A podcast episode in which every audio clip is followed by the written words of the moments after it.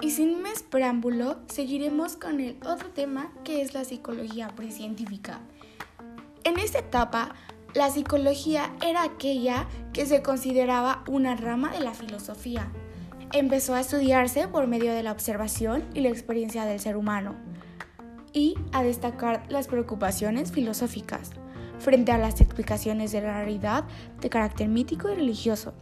Tampoco se apela a las entidades sobrenaturales para explicar lo real ni se admite lo contradictorio, rechazándose así además la heterogeneidad entre la causa y el efecto. Si la realidad es física, su causa ha de ser también física, como el objeto de estudio. Periodo clásico, desde los filósofos griegos hasta la Edad Media. El hombre era entendido como parte del cosmos, dotado de razón con diferencia entre el alma y el cuerpo, concepción del mundo cosmocéntrica. Y ahora te explicaré sobre unas características que sostienen estos principios. Una de estas era que los psicólogos deberían de estudiar la conciencia humana, en particular las experiencias sensoriales.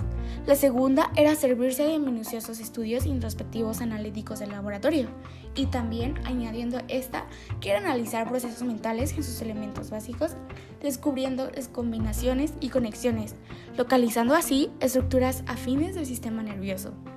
Y bueno, aquí tenía que ver muchos estos autores, que sería Sócrates, Platón, Aristóteles, Descartes y tenía mucho que ver con la filosofía como ya lo acabé de mencionar.